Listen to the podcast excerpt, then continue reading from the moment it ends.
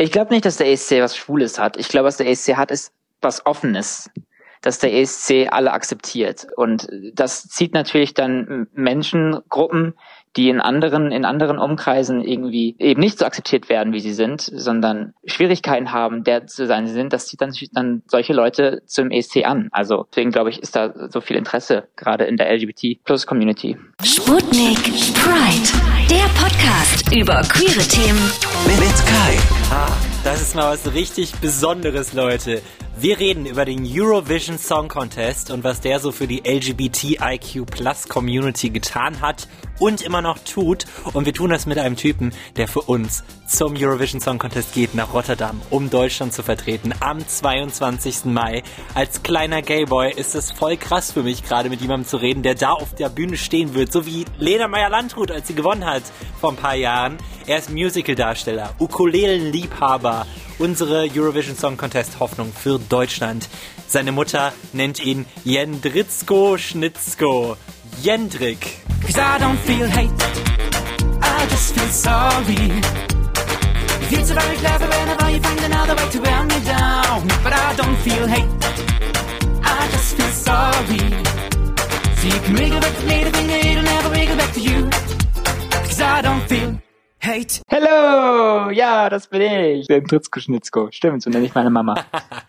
du bist 26 Jahre alt, kommst aus Hamburg und du hast einen Song gemacht, I Don't Feel Hate. Mit dem gehst du dahin, ne? Genau, das ist alles korrekt. Da hast du richtig, ja. hast du richtig recherchiert. Tausend Punkte bis jetzt. Der Song ist ja auch so ein bisschen äh, eine klare Absage an alles, was irgendwie homophob ist, rassistisch etc. Fühlst du denn wirklich diesen Gegenwind nicht? Also I Don't Feel Hate ich fühle keinen Hass. Äh, lachst du da wirklich drüber oder gibt es auch Momente, wo es sich doch fertig machen kann? Weil das ist ja die, also ja die, die meiste Zeit stehe ich tatsächlich darüber, aber natürlich, ich glaube, jeder hat Momente, in dem es einen trifft oder in dem der Hass zu viel wird. Also ich hatte jetzt einen Tag, wo ich mich ausgiebig mit den Hasskommentaren beschäftigt habe, um meine Top 10 herauszufinden. Und das war natürlich ein Tag, wo ich dann nochmal schon gedacht habe, ach Mensch, das ist ja schon irgendwie blöd, jetzt so viel Hass über einen selber zu lesen. Also natürlich trifft es manchmal, aber deswegen ist der Song ja auch ein Reminder an mich selber, dass ich dann sage, nee, wenn er mich trifft, wenn ich dann auch irgendwie böse zurück sein möchte, dass ich dann sage, nein, ich stehe da drüber. Okay, warum hast du dir das angetan, da die Top-Hate-Kommentare zu lesen? Weil ich eine Top-Ten-Liste machen wollte mit den witzigsten oder mit dem, mhm. mit den kreativsten Hasskommentaren. Gib mal einen Ausschnitt. Was war denn sehr kreativ? Also mein Platz eins war, da hat jemand geschrieben, als er das Video als erstes gesehen hat, den Song als erstes gehört hat, hat er gedacht, es wäre eine, eine Werbung für Zehennägel Pilzcreme. Und dann, und dann als zweiter Satz, es wäre besser gewesen, wenn es das gewesen wäre. Aber das ist kreativ. Das ist so, da kann man drüber lachen. Ja, da genau, hat sich genau, jemand Gedanken genau. gemacht. Ja, es ist super. Da hat jemand sich richtig viel Mühe gegeben, hm. meinen mein Song zu bashen. Aber es gibt natürlich auch wahrscheinlich so einfach die ultra homophobe Kackscheiße, wo man sich denkt, ja, okay, gut. Ja, definitiv. Okay. Also als Faggot und so wurde ja. ich auch schon bezeichnet, mehrmals. International dann auch, weil das ist ja das englische Wort für Schwuchtel. Ja, also auf, das war jetzt auf Englisch das letzte Mal. Ob es jetzt ein internationaler war oder einfach ein, ein, jemand Deutsches, der auf Englisch mir geschrieben hat, das kommt auch vor tatsächlich, weiß mhm. ich jetzt nicht. Du bist ja auf einer internationalen Bühne damit jetzt plötzlich, auch jetzt bevor der Contest losgeht. Wie ist denn die Reaktion von den deutschen Fans versus von allen anderen? Ich habe das Gefühl, also es wird mir auch so wiedergespiegelt von anderen, dass tatsächlich die Deutschen da am kritischsten sind gegenüber den Song, mhm. äh, dass, dass das in anderen Ländern besser ankommt. äh, was ja auch ganz schön ist, weil ich meine, letzten Endes werden ja auch nicht die Deutschen für meinen Song abstimmen. Weil, also ich, ich, ich glaube, es liegt daran, weil, weil Deutschland so häufig jetzt irgendwie letzter Platz wurde oder letzter war, dass sie da jetzt Angst haben, dass es wieder so ist und dann ist es leichter, einen Song von vornherein zu hassen und von Anfang an zu sagen, auch der ist scheiße, als, äh, als eine, seine Hoffnung reinzupacken und dann wieder enttäuscht zu werden. Was machst du denn, wenn du letzter wirst? Naja, dann mache ich weiter mit meiner Musik. So. also keine Ahnung. Ich, für mich macht das jetzt keinen Unterschied. Okay. Also natürlich versuche ich den ersten Platz zu machen, aber wenn ich letzter werde, mein Ziel war es beim ESC mitzumachen, mhm. ursprünglich so. Und das habe ich erreicht. Geil. Und deswegen werde ich jetzt nicht traurig sein, wenn ich letzter werde. Was machst du denn, wenn du gewinnst? Viel besser gefragt. Da werde ich feiern. Dann gibt's erstmal richtig geil Prosecco oder so. Sehr gut. Aber leider ja mit Abstand. Das ist, weißt du, was richtig doof ist? Dass du jetzt tatsächlich beim Eurovision Song Contest mitmachst und dann ist es halt so einer ohne Publikum. Das ist ja schon das doof. Das stimmt, das ist schade. Das stimmt. Aber ich meine, ich kenn's nicht anders. Also werde ich da jetzt nicht irgendwie einen Verlust spüren, weil ich nie anders kennengelernt habe. Mhm. Und alleine werde ich den Prosecco nicht trinken, weil ich habe ja meine Crew, die Girls ja. auf der Bühne dabei. Mit denen bin ich ja sowieso die ganze Zeit unterwegs. Also das klappt dann. Du bist ja auch äh, aus einem Musical-Background. Du standest auf der Bühne yes. bei Grease, Peter Pan hast du gespielt, Hairspray, noch ganz viele andere Sachen. Äh, was fasziniert dich denn so an Musicals? Ich glaube, man, ich, was mich hauptsächlich an Musical fasziniert, ist, dass man zusammen auf der Bühne mit Freunden Spaß hat und einfach irgendwie oder einfach zusammen was kreiert, was was was, was Neues kreiert, eine Story erzählt.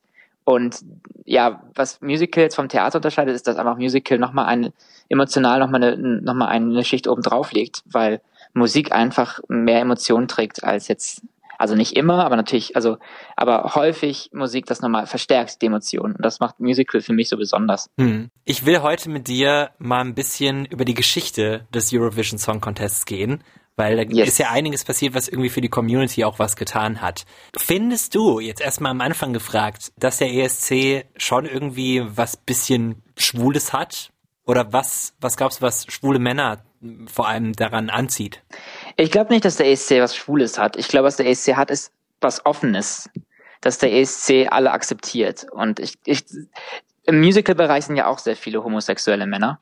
Und ich glaube, was das einfach, was der Unterschied ist zu Thea von, von Theater oder dem ESC zum Rest der Welt, ist, dass einfach Theater und der ESC alles akzeptiert. So jeden akzeptiert, wie er ist, solange er niemanden verletzt. Und das zieht natürlich dann Menschengruppen, die in anderen, in anderen Umkreisen irgendwie äh, eben sich eben nicht so akzeptiert werden, wie sie sind, sondern Schwierigkeiten haben, der zu sein sie sind, das zieht dann, dann solche Leute zum ESC an. Also deswegen sind da auch, also deswegen glaube ich, ist da so viel Interesse gerade in der LGBT hm. äh, Plus Community. Hm. Ich glaube, das, das passt eigentlich sehr gut, vor allem weil der ESC ja auch immer so ein, so ein Raum ist, in dem man reinkommen kann, egal aus welchem Land du kommst, egal wie die Politik da drauf ist wo man einfach sagt, wir kommen hier zusammen und es geht nur um die Musik, es geht nur um das genau. Erlebnis, es geht um das Zusammenkommen. Genau. Hm. Genau, und einfach weil einfach da sind, ich meine, stand ja schon alles auf der Bühne. So jede jede Art von Freakyheit stand irgendwie schon auf der Bühne und und nicht nur auf der Bühne, sondern auch im Publikum. Und das ist schön, dass einfach alle so akzeptiert werden. Ich glaube, das ist was also das Anziehende oder was was mich auch zum ESC anzieht, mhm. dass da einfach diese Diversität und dieses dieses bunte so akzeptiert und so gefeiert wird. Ja. Wir sind ja beide jetzt gleich alt, 26. Ähm, yes. Also haben wir wahrscheinlich auch die, die gleiche ESC-Erfahrung. Also ich war sehr, sehr großer Fan eine Zeit lang. ähm, das ist nach, ich glaube, nach dem zweiten Mal Lena ein bisschen abgesackt. Also ich habe es dann nur so nebenbei verfolgt. Aber ich, das verbinde ich mit Kindheit und mit ganz großem Hype und auch mit Deutschland gewinnt nie und dann haben sie einmal gewonnen und dann war das crazy so. Ja, das war crazy. Wann hat denn deine Liebe zum ESC begonnen? Ich weiß gar nicht jetzt, ich kann gar nicht genau sagen, welche Songs da waren. Ich habe noch eine Erinnerung, wie ich im Wohnzimmer performt habe zu dem ESC mit meinen Geschwistern zusammen. Ja. Leider weiß ich nicht mehr, welche, welches Jahr das war, aber ich weiß noch, und ich weiß auch keine Songs mehr davon, aber ich weiß noch, wie ich da performt habe mit meinen Geschwistern, während der ESC lief. Äh, tatsächlich so einer der Songs, die mich mega beeindruckt haben, und das ist jetzt gar nicht so weit lange vor Lena gewesen, nee, es war genau vor Lena, äh, ist Alexander Rybak. Also, ähm, mhm. weil ich auch mit Geige groß geworden bin. Also ich habe Geige gelernt als Kind und kannte die Geige aber nur im klassischen Sinne. Und dann zu sehen, dass jemand die Geige cool spielt, also ja. in einem Popsong und damit gewinnt und einfach irgendwie, das, das, hat mich zutiefst beeindruckt. Das war großartig. Also auch mit, ja, ich glaube, das hat Geige auch wieder so Fashion, fashionmäßig nach vorne gebracht. Ja, voll, voll. es, äh, das war ich einer der coolen, weißt du, obwohl ich Geige gelernt ja. habe. War ich, Hallo Leute, ich spiele Geige. Und vor allem, ja, ich spiele Geige. Ich weiß noch, als ich klein war, es ging tatsächlich mit der ESC-Liebe so weit, dass ich mit einem Kumpel, ich glaube, der hatte einen schwedischen, eine schwedische Mutter und ich hatte einen, ich habe einen belgischen Vater und dann haben wir immer so getan, als würden wir unseren eigenen ESC spielen. Und ich war immer Belgien und er war immer Schweden und dann weil Schweden ja immer gewinnt und Belgien in der Historie nicht so oft, war das immer total traurig, weil, weil der mich oh no. immer fertig gemacht hat, ja. Oh no. ja, aber das war, das waren oh gute Zeiten. oh, oh je, das klingt ein bisschen traumatisierend irgendwie. Nein, es, es waren gute Erinnerungen. Okay, okay, okay. Alles in einem. Ähm, was, was ist denn das Jahr, wo du sagst, da, da ist es richtig krass für mich geworden, da habe ich, da habe ich richtig zugesehen, da hatte ich die DVD von, weil ich hatte tatsächlich eine DVD. Du hattest eine DVD. Siehst du wohl. Ich, mhm. ich dachte immer, ich wäre ein krasser ESC-Fan gewesen, bis ich diese ESC-Fans kennengelernt habe jetzt durch den ESC. Und jetzt weiß ich, dass ich gar nicht so der krasseste ESC-Fan war überhaupt. Also die letzten Jahre habe ich schon so die Vorentscheide und so mitgeguckt und auch die Halbfinale und so. Also es ist eher, eher im Studium so richtig entstanden, dass ich da mit bisschen mehr hingefiebert habe auf den ESC. Mhm. Einfach weil ich wusste, dass wir auch, ich habe ich hab einen Freund, der ist riesiger ESC-Fan und der hat mal jedes Jahr dick, eine dicke Feier gemacht um den ESC herum. Also so richtig mit Livestream und wir konnten intern abstimmen und es war richtig immer Geil. richtig, richtig geile. Genau, wir hatten ja die Story erzähle ich auch immer diese Shots. Also wir hatten pro Land äh, immer Shots. Also für Deutschland haben wir einen Jägermeister-Shot getrunken, für Russland Wodka-Shot. Oh. Und äh, es ist eine sehr gute Trinkspielidee, aber nach dem sechsten Lied ist man leider schon besoffen. Deswegen muss man ein bisschen aufpassen. Und hinterher, die Länder später, also die, die Jahre danach, wurden es auch weniger Shots, sodass man halt nur bei bestimmten Ländern was getrunken hat, wo es auch wirklich Sinn ergeben hat, weil sonst wäre man, war man besoffen, gleich am Anfang. Aber äh, ich glaube, dass da so der Hype, wo ich dann auch gesagt habe, ey, irgendwann stehe ich da auf der Bühne, das war so im Studium, da ging es los. Geil. Das ist ja eine mega gute Idee. Ich glaube, das werde ich dieses Jahr adaptieren. Äh, ja, mach das. Ja. Das macht Spaß. Aber gut, dass du es ansprichst, wo, wo das so für dich losging. Ich will dahin. Wie wird man eigentlich ESC-Kandidat in Deutschland? ja, also bei mir ist er anders verlaufen als normalerweise, glaube ich. Ähm, weil ich habe mir diese Frage auch gestellt und habe im Internet recherchiert und habe keine Antwort gefunden. Also habe ich gedacht, okay, der einzige Weg, wie ich mich jetzt bewerben kann für den ESC, ist, wenn ich es in die Welt rausschreie. So, und dementsprechend habe ich dann eigentlich immer TikTok-Videos gepostet zu dem Behind the Scenes, zu dem Musikvideo und, und habe in jedem Musikvideo mal gesagt, hallo, ich will mich beim ESC bewerben, hallo, hallo, hallo, hallo, hallo. Und das war irgendwie meine Bewerbung dann, weil nach dem dritten oder vierten Video hat mich jemand bei Instagram angeschrieben, einer meiner Follower, und hat gesagt, hey, ich habe eventuell wirklich Kontakte zu dem ESC, soll ich mal irgendwie den Kontakt aufbauen?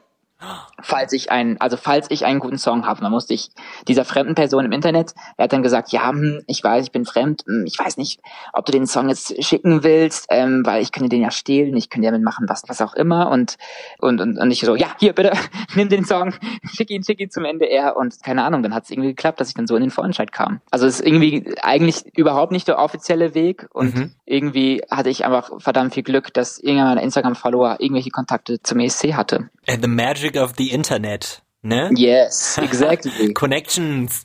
Aber das ist gut. Ich meine, Quereinsteigen, das, das ist immer am besten, glaube ich. Ja, aber die Connections hatte ich ja eben nicht, ne? Das war ja eben, wie gesagt, über die Leute. Einfach, ja, über dieses Video mhm. halt. Ne? Diese Videos und durch die Videos wurden die aufmerksam auf mich und Krass. die Person kannte ich ja gar nicht. Also es war jetzt kein Vitamin B, sondern Vitamin, ich mache jetzt Videos und schreiß in die Welt hinaus, dass ich zum ESC will. Wir gehen ein bisschen durch die Geschichte des ESC. Yes. Ich habe auch ein paar Songs dabei, die irgendwie maßgeblich waren für die queere Community. Der Eurovision Song Contest, der spielt ja in der LGBTIQ-Plus-Szene eine große Rolle. Schwule Männer, ganz besonders gerade in den 90, 1980er Jahren, äh, waren die großer Teil davon, dass diese Fangemeinde extrem gewachsen ist. Das steht so in der Wikipedia. So. Und das, geht auch. Wikipedia so steht. Ja, okay, ja, sorry. Es geht wirklich, äh, wirklich. Da gibt's auch Leute, die das analysiert haben. Hier so eine äh, Kulturwissenschaftlerin Jessica Carniel, die hat festgestellt, äh, die moderne Eurovision-Tradition bietet auch so einem queeren Publikum eine wichtige Gelegenheit, ein äh, Zugehörigkeitsgefühl zu Europa zu erleben. Das ist yes. genau das, was du eben gesagt hast, glaube ich, dass wir da so Jawohl. Ja, wie schön. Hat sie gut analysiert, die Wissenschaftlerin Jessica. Aber das passt wirklich gut, ne? Weil ich ja, glaube, wenn du sonst nirgendwo als jemand, der vielleicht ein bisschen anders, ein bisschen weird ist, Anschluss findest, dann dort, ne? Ja, definitiv. Mega. Ich liebe die Jessica. Jessica ist cool.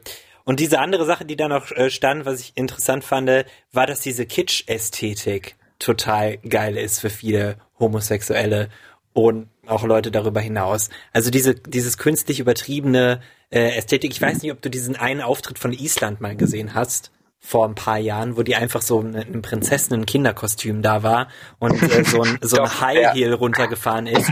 Und es war eine, Com äh, es war eine Comedienne, die hat das, die hat gesagt so, ich bin die Beste und so hat sie gesungen und die wurde mega gehatet, weil es keiner verstanden hat, dass es einfach ein Witz war.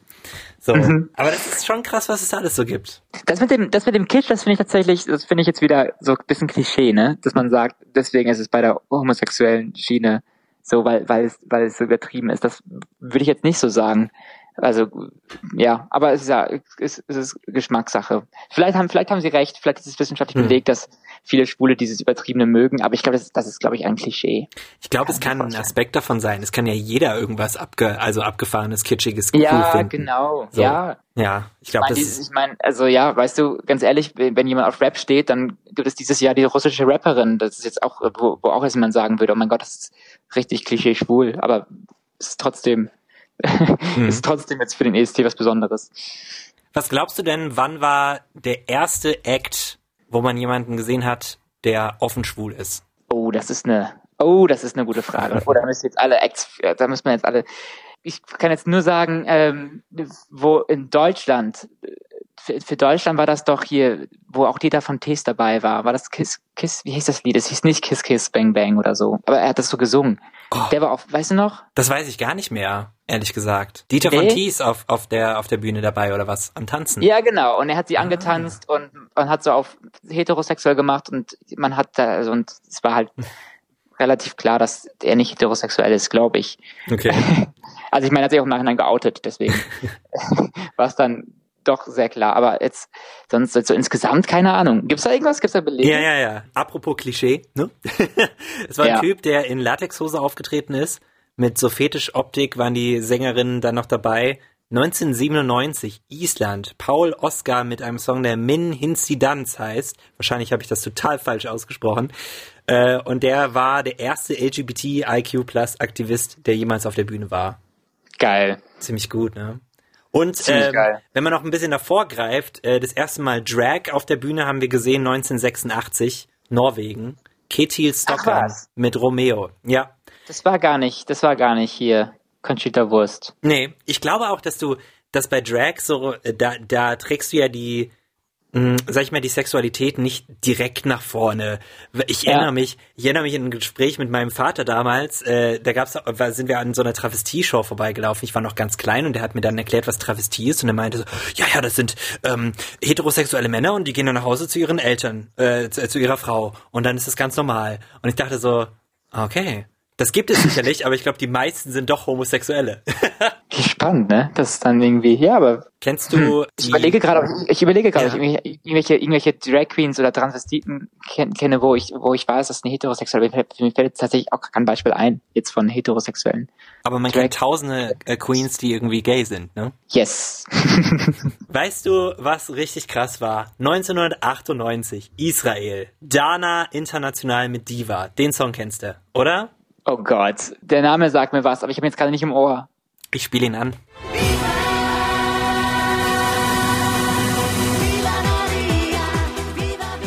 Kennst oh du? yes, yes, jawoll. Und es war auch richtig krass, weil es war eine Transgender-Person, die da gespielt hat auf der Bühne. Und es gab es vorher halt noch nicht wirklich. Und es gab da wirklich im äh, Vorab irgendwie Morddrohungen gegen sie, alles mögliche. High Security galt da für, für Dana in Birmingham. Und es war halt krass, dass es trotzdem so erfolgreich war und richtig, richtig ein gutes Zeichen gesetzt hat. Ich meine, ich glaube, wenn es das nicht gegeben hätte, dann, dann wären wir wahrscheinlich beim ESC erst später so weit gekommen, wie wir jetzt sind. Geil. Sie hat den ersten mutigen Schritt gemacht in die Richtung. Mhm. Hast du denn irgendeinen Song, irgendeinen Song aus den letzten Jahren, wo du gesagt hast, der hat mich richtig mitgerissen vom ESC? Der ist auf der Playlist gelandet, auf meiner privaten. naja, jetzt vom letzten Jahr tatsächlich Think About Things, aber es ist ja eigentlich so halb ESC, ne? Und ist jetzt auch nicht so irgendwie richtig LGBT, aber äh, also so, so irgendwie jetzt, wo ich emotional sage, mhm. oh mein Gott, der hat mich aber aber mitgerissen, wenn du wirklich sagst mitgerissen, wo mhm. ich sage, der ist auf meiner Playlist, ja. dann ist es definitiv Think About Things von Dali, weil der ist auch ein geiler Song. Den kenne ich leider gar nicht. Oder doch, doch, nicht? doch, der äh, aus wo, welches Land? Oh. Äh, Island. Ja, natürlich. Aber das ist ja bei I can't wait to know. What do you think about things, baby? Das Lied. Ich glaube, der ist sogar ein Hit geworden im deutschen Radio. Einfach so. Ja. Obwohl ja. es keinen ESC gab. Hätte der gewonnen, glaubst ja. du? Ich glaube ja. Also ich glaube ja, aber es gab noch andere, die auch sehr gut waren. Also waren viele im Rennen, die mhm. tatsächlich oben gelandet haben. Aber der war auf jeden, der wäre auf jeden Fall in den Top 5 gewesen. weißt du, was ein richtig, ein richtiger Klassiker war? 2007, als diese dancende Disco-Kugel auf die Bühne marschiert ist. Ich weiß nicht, Werka, Werka Serduchka, das sagt ja was. Dancing Lasha Tumbai. Ja, sicher. Richtig gut.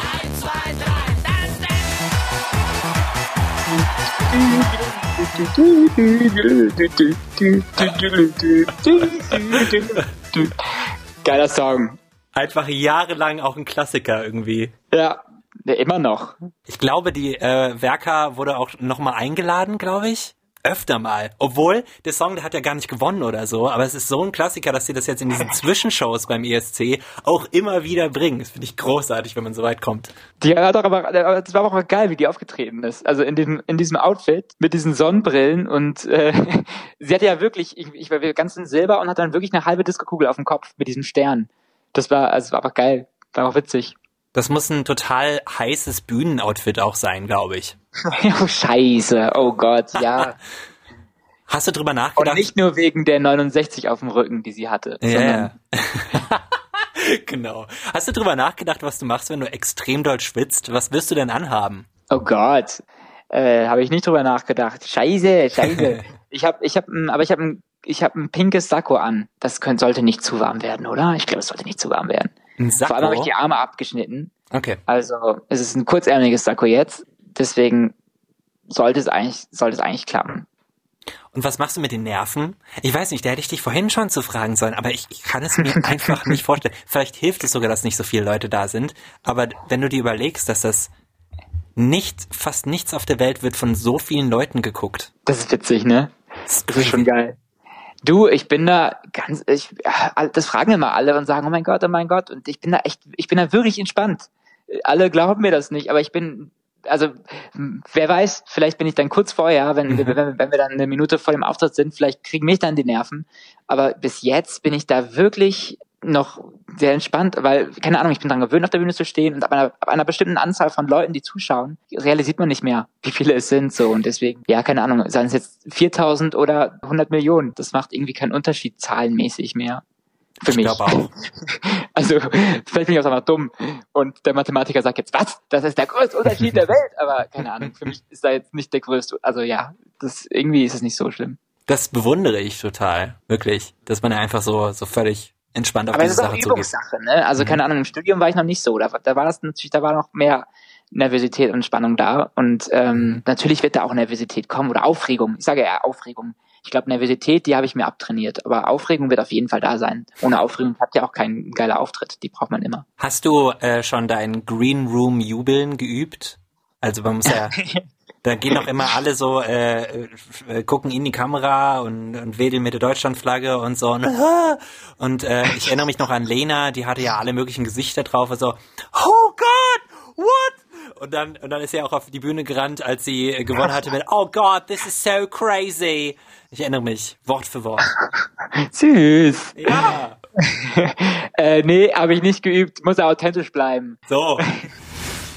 Leute, hier ist gerade ein brandheißes Jobangebot reingeflattert. Da steht Volontariat beim Mitteldeutschen Rundfunk. Da könntet ihr dabei sein. Und das erzähle ich nicht einfach so, sondern weil Sputnik Pride, also dieser Podcast hier, den ihr gerade hört, der gehört zum MDR. Und wir wollen dafür sorgen, dass in Zukunft immer mehr Leute das Programm gestalten, die vielleicht nicht nur hetero, cis, weiß und männlich sind. Wir wollen euch, wir wollen dich ganz speziell. Also wenn du Bock hast auf digitale Produkte, gestalten, Videoproduktion, Podcasts, so wie das, was wir hier jetzt gerade machen, Social Media, Radiomoderation, äh, Fernsehen, Reportage und so vieles mehr, äh, dann kann ich einfach nur herzlich empfehlen, bewirb dich fürs Volo beim MDR.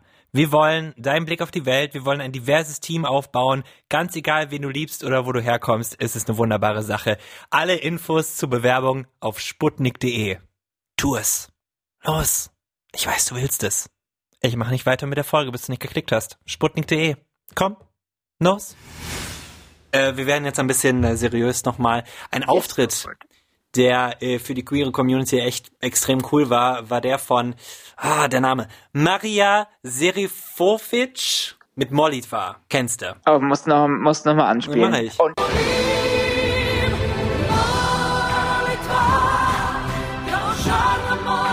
oh, ja, yes, yes, yes. Hat dir gefallen?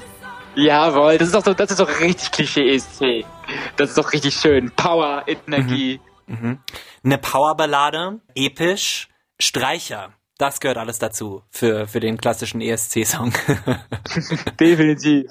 Deiner ist ja nicht so klassisch, würde ich sagen, für den ESC. Nee. nee, nee, irgendwie nicht. Aber ich habe auch nicht ausgewählt, dass, jetzt, dass der dann ausgewählt wird für den ESC. Da, da, muss, da müssen die Juries die Schuld auf sich nehmen, dass der jetzt ausgewählt worden ist und kein mehr Klischees-ESC-Song. Ja. ja, aber ich glaube, man kann ja auch nicht, es wäre auch langweilig, wenn alle jedes Jahr mit einer Powerballade hinfahren würden. Das stimmt. Molly war, äh, war aber crazy, weil äh, sie offen lesbisch war. Äh, 2013 hat sie sich äh, geoutet. Äh, vorher war es aber auch irgendwie schon klar. 2007, als sie für Serbien da angetreten ist. Und es war eine, eine Inszenierung mit irgendwie so sie als Butch Lesbian, also so relativ androgyn, männlich, in der Mitte und äh, da hinter ihr und neben ihr aufgebrezelte Blondinen und so. Also es hat irgendwie schon was ausgelöst und hat auch natürlich gewonnen. Klar. Jawoll, siehst du wohl. Und da musste sie es nicht mal sagen. Ich finde, das ist auch immer ganz cool. So, auch wenn sie es, äh, wenn, wenn es dann später soweit war. Ich glaube, das setzt einfach ein gutes Zeichen. Ich weiß nicht. Und auch wenn du da auf der Bühne stehen wirst, ist es einfach cool, da auch wirklich die Flagge zu zeigen. Ja, ja, also, du meinst, dass man es nicht mal jetzt betonen muss, ne? Dass man mhm. irgendwie sich genauso. Ist es für dich denn wichtig, das zu nutzen, um zu sagen, hey, I'm queer and I'm here to stay? Oder wie ist das? Also ich, ich finde es richtig. Ob ich es wichtig? Doch, ich finde es auch wichtig. Ich wurde am Anfang gefragt, hey, möchtest du eigentlich darüber offen reden, dass du mit einem Mann zusammen bist und dass du schwul bist? Und das war, da war ich entsetzt über die Frage, weil in was für einer Welt leben wir, wo ich irgendwie mich noch verstellen soll, was meine Sexualität angeht. Also definitiv habe ich gesagt, nee, natürlich werde ich offen sagen, nee, ich bin, ich bin schwul, weil das bin, weil das ist nichts mehr, vor dem man sich verstecken soll. Und je häufiger man dann noch was, ein Ding draus macht, desto weniger wird es als normal akzeptiert. Und das ist es ja letztendlich. Es ist normal, egal wen man liebt. Also alles, weißt du, es gibt kein, kein Normal in dem Sinne. Das finde ich traurig, dass du dann noch gefragt wurdest, so nach dem Motto, ja, ähm, ist nicht vom, okay. vom, N, vom, nicht vom NDR wurde ich jetzt nicht gefragt, nee. sondern also no worries, weiß nicht, niemand vom NDR. Hm. Aber wer waren diese Leute dann? Oder kannst du das, das, das lieber nicht nee, sagen? Das lieber nicht sagen. Okay. Aber äh, klar, es gibt ja immer diese Menschen. Ich weiß auch noch, als ich mich geoutet hatte, da war so die Hauptsorge, die mein Vater hatte, so, äh, ich hoffe, du hast damit nicht irgendwelche Nachteile im Leben. So nach dem Motto, ja. dass die gerade, glaube ich, die ältere Generation Angst hat, dass man dadurch irgendwie was für äh, was verpasst oder was ähm, nicht machen darf oder so. Aber ich glaube, das ist äh, eine Sorge, die man denen ein bisschen nehmen kann und sollte. Ja, das ist ja, das Schöne ist ja, dass sich, dass wir in einer Zeit leben, wo sich alles ändert und wo Menschen mehr akzeptiert werden, wie sie sind. Ich meine, ich meine, Sexualität ist ja erst der Anfang. Wir sind jetzt gerade in der Zeit, mhm. wo auch Gender, ja. also verschiedene Gender akzeptiert werden und ähm, dementsprechend, ich glaube, wir sind da auf dem richtigen Weg, dass man diese Angst allen nehmen kann. Lasst eure Kinder schwul sein oder lesbisch oder welches Geschlecht sie auch immer an, an, annehmen möchten oder wenn sie gar kein Geschlecht haben. Sie werden dadurch keine Nachteile später im Leben haben. Absolut. Und ich finde, gerade was du gesagt hast, dass wir am Anfang sind, dass wir jetzt auch über Gender diskutieren mehr. Ich glaube, das ist für viele Leute auch noch so ein total fernes Konzept. Und ähm, die denken, also es ist ja auch schwer zu sagen, die LGBTIQ Plus Community, weil wir sind ja so vielschichtig. Ja, ich kann's nicht, ich komme mal ins Stottern. Ja. irgendwann, irgendwann ist es, sind es alle. Ja. Irgendwann ist es keine kleine Community mehr. Mhm. Ich meine, es ist jetzt schon keine kleine Community nee. mehr, aber irgendwann ist es äh, einfach Teil der Gesellschaft insgesamt. Dann ist es nicht mehr LGBT, äh, oh Gott, ich kann, ich siehst du, ich komme immer LGBTQ I, oh Gott, ich siehst du, ich komme ins Stottern, weil. Weißt du, was das Geile ist? Ich werde immer wieder gefragt, so, ja, wie sagt man es denn richtig? Gerade von, äh, gerade von heterosexuellen Cis-Menschen, die ist ja sehr, sehr gut meinen und die wollen dann von mir die einzige richtige Antwort. Wie sagt man das denn nur richtig? Und ich denke mir so. Das gibt's nicht. Genau, entspann dich mal. So. weißt du, weil. Sag einfach, sag einfach, du bist Supporter, sag einfach, ey, ich, ja. ich akzeptiere jeden Mensch, wie er ist und dann. Richtig. Dann wäre ich auf jeden Fall happy. That's all we need. Okay. Yes. Wollen wir noch ein bisschen ähm, Musikparty machen? Ähm, ich, ich, ich finde, einer der besten ESC-Songs überhaupt und einfach auch ein richtig geiler fucking Hit ist das hier. Jawoll. Willst du was Witziges wissen dazu? Bitte. Ähm, ich wurde jetzt vom ESC gefragt, hey, oder insgesamt, ich glaube, jeder Künstler wurde gefragt, hey, wollt ihr Cover, ähm, wäre es möglich, einen, einen ESC-Song zu covern, irgendeinen oder so, wenn, es, wenn ihr einen habt. Und dann stand da ohne Scheiß in Klammern, aber bitte nicht Euphoria. ich wette, weil der Song so häufig gecovert wird und so beliebt ist, dass sie das einfach nicht mehr, weil dass sie einfach sagen, das ist nicht mehr originell, wir brauchen was Neues, Leute. Das ist, das ist sad. Vor allem, weil, ich meine, es gibt ja schon unglaublich viele Songs zur Auswahl und wenn immer nur allen äh, der eine einfällt, schade für die anderen. ja, aber das fand ich so witzig. Das war extra stand in Klammern. Aus, außer Euphoria. Euphoria darf nicht gecovert werden. es ist ja auch, ich glaube, in, seit 2012, als sie gewonnen hat, die Loreen, hat es ja auch Einzug gehalten in wirklich alle Gay-Clubs alle Gay-Clubs. Bis heute. Immer wieder. Also gut, jetzt seit anderthalb Jahren nicht mehr, aber reden wir nicht drüber. So. Irgendwann wieder, irgendwann wieder, irgendwann wieder. Irgendwann wieder. Oh mein Gott. Hast du noch Hoffnung? ich habe noch Hoffnungen. Ich verliere die Hoffnungen nie. Okay. Definitiv. Das wird, das wird ein riesiges, ich sagte, die 20, goldenen 20er kommen wieder. Das wird in der Wirtschaft, wird nach Corona mega angekurbelt und auch, ja. weißt du, so wie, wie in den goldenen Zwanzigern. Ja. Wird, alle werden feiern gehen. Sogar meine Freunde, die normalerweise nicht feiern gehen, die sagen, ich habe richtig Lust auf Feiern. Ohne dass wir das sind eigentlich keine, die tanzen gehen und die sind so, doch, ich will einmal in einem Raum sein, mit schwitzenden Leuten, alles überfüllt, man hat keinen Platz mehr, da will ich hin. Ja. Weil, weil das einfach alle vermissen. Das kommt auch wieder. Ich glaube, es wird so langsam irgendwann wiederkommen. Definitiv. Oh, ich hoff's du, ich hoff's. Ich, bin, ich sehe immer die, die negative Seite des Lebens. Deswegen glaube ich es wahrscheinlich noch nicht so wie du. Aber ey, du, du stehst auf der ESC-Bühne demnächst. Äh, Träume werden wahr, sag ich. Auch 2021. Jawohl, so, definitiv. So. Ähm, wir müssen, wir müssen die Wurst im Raum ansprechen, ist klar. Ähm, wenn wir über den ESC sprechen. Na, nice Überleitung war, oder? Ja. Fandst du gut? Fandst du gut? Hast du, sie, hast du sie extra aufgeschrieben? Tatsächlich nicht. Ach, Glaubst aber war gut, war gut. Dankeschön. Ja, ich glaub's dir. Wollen wir den Song kurz anhören? Ja, go for it.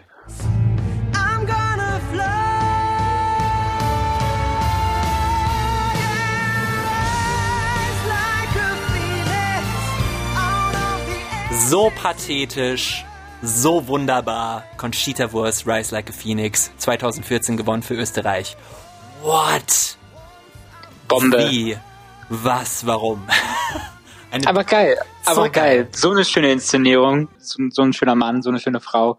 Einfach geil. Mhm. Und auch äh, ganz viele ganz viele Punkte kamen beim Televoting aus Osteuropa. Das ist hier ein Fun Fact, den ich mir aufgeschrieben habe. Es war ein ah. extrem ah. großer Hype und äh, ich war so happy. Ich war so happy, als sie gewonnen hat. Oh. Glaube ich. Ich auch. Ich mhm. auch. Ich weiß noch, das war. Wobei tatsächlich jetzt, ich glaube, der zweite Platz den fand ich auch gut. Ich glaube, das war, ich glaube, das war dieses ähm, Ooh, skies are black and blue. I'm thinking about you. Even the come, come of the, uh, come Holland? Of the storm. Aus, Holland. Ja, ich glaube aus, aus Holland, genau. Ja. Die fand ich auch gut, aber, aber das war einfach, das war einfach ein Moment. Es war doch irgendwie ein, ein, ein, zwei Monate oder ein Jahr nachdem Russland wieder die, irgendwie die, die Schwulenrechte irgendwie wieder runtergefahren hat oder so. Es war irgendwie hm. top aktuelles Thema. Das, und dann einfach zu sagen, Leute, wir reisen wie ein Phönix, war, war spitze. Ich glaube, das war, entweder es war das Jahr oder ein, ein Jahr in der Nähe von äh, dem Jahr, als Russland ausgebuht wurde, was ich auch unfair fand, weil was kann denn die, was kann denn die, die da entsandt wurde, um für die zu singen, dafür, dass eine homophobes, äh, eine homophobe Drecksregierung ist? So, da kann die ja nichts für. Noch ein Personal Favorite of all time ist der hier.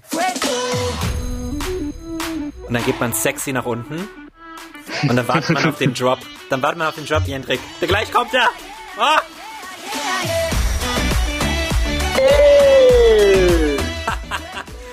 Fuego, Eleni Furera. Und von der äh, gab es auch so ein geiles Meme. Da, das muss ich noch erzählen. Hast du das Meme gesehen von ihr? Nee, welches Meme? Der Song heißt ja Fuego. Und sie hat ein Interview gegeben, äh, irgendeinem Journalisten weiß ich nicht, auf jeden Fall nicht erste Sprache Englisch. Und er hat so äh, gefragt so, Fuego, so what does it mean? Und sie so, eiskalt. Sie hat gesagt, yeah, yeah, fire. das ist alles, was sie gesagt hat dazu. Geil. Yeah, yeah, Best fire.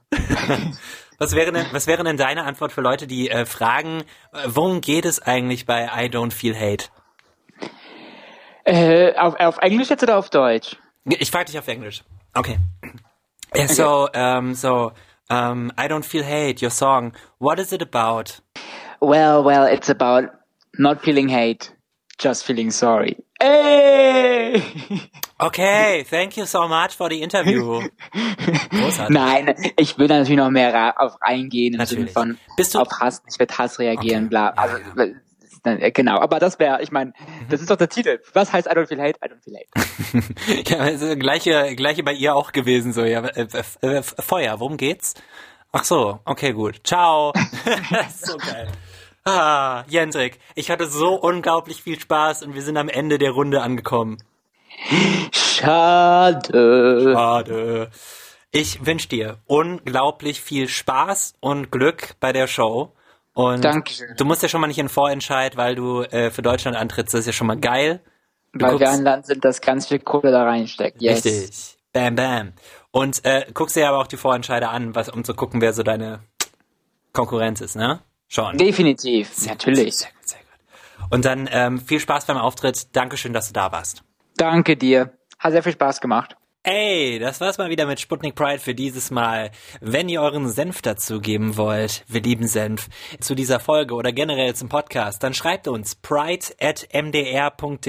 Das ist die E-Mail-Adresse, wo ihr was dalassen könnt. Ihr könnt auch per WhatsApp schreiben. Die Nummer dazu ist auf sputnik.de oder ihr checkt mal meinen privaten Instagram-Account aus. Ich möchte mit euch da über den Podcast ins Gespräch kommen. Ihr könnt euch jederzeit melden. Da heiße ich That is Kai auf Instagram. So, und äh, das war's äh, von mir für dieses Mal. Ihr guckt den äh, Eurovision Song Contest am 22. Mai mit Jendrik und ich sag ciao. Ciao, ciao, ciao, ciao, bye, bye, bye, bye, bye, bye, bye. Lesbisch, schwul, bi, trans, whatever. Die ganze Community in einer Show. Sputnik Pride. Sputnik Pride. Der Podcast über queere Themen mit Kai. Auf sputnik.de und überall, wo es Podcasts gibt.